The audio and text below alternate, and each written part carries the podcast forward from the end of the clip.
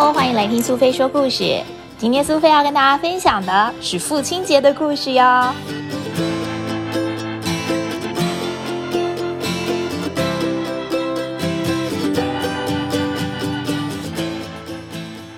在一九零九年，有一个住在美国华盛顿州的杜德夫人，她在参加过礼拜之后，心里想：为什么世界上会有母亲节，可是却没有父亲节呢？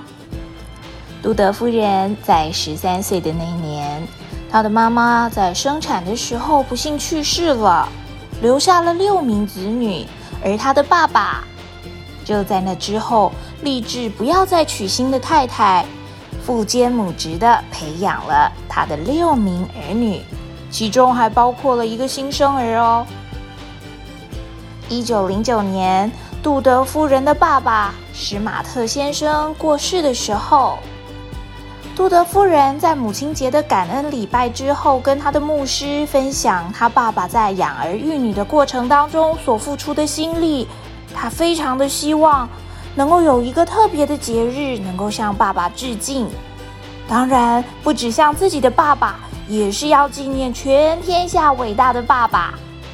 所以呢，他提出要设立一个父亲节的建议，希望除了母亲节之外，世界上也能够有一个对父亲纪念感恩的日子。西元的一九七二年，美国总统尼克森正式的签署文件。每年的六月第三个星期日就成为了美国的父亲节。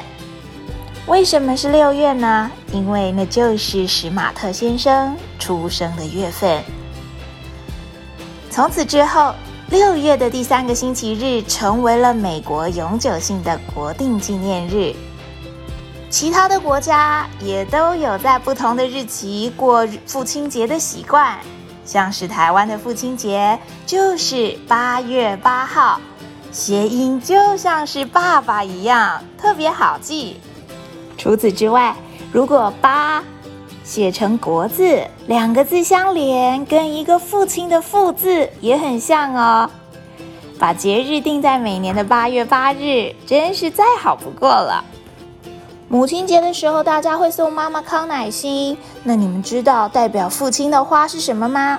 父亲节之花就是石斛兰，因为很多的国家都觉得石斛兰的花语是慈爱、幸福、坚毅又勇敢，很适合拿来当做代表父亲节的花卉哦。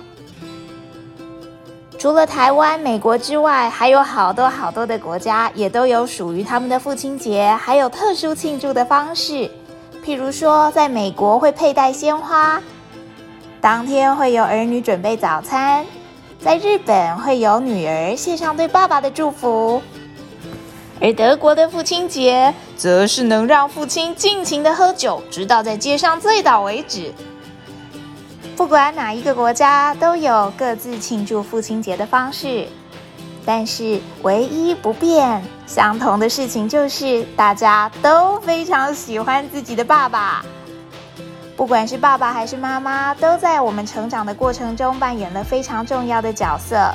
千万别忘了，在每年的八月八号，要记得跟爸爸说一声“父亲节快乐”哟。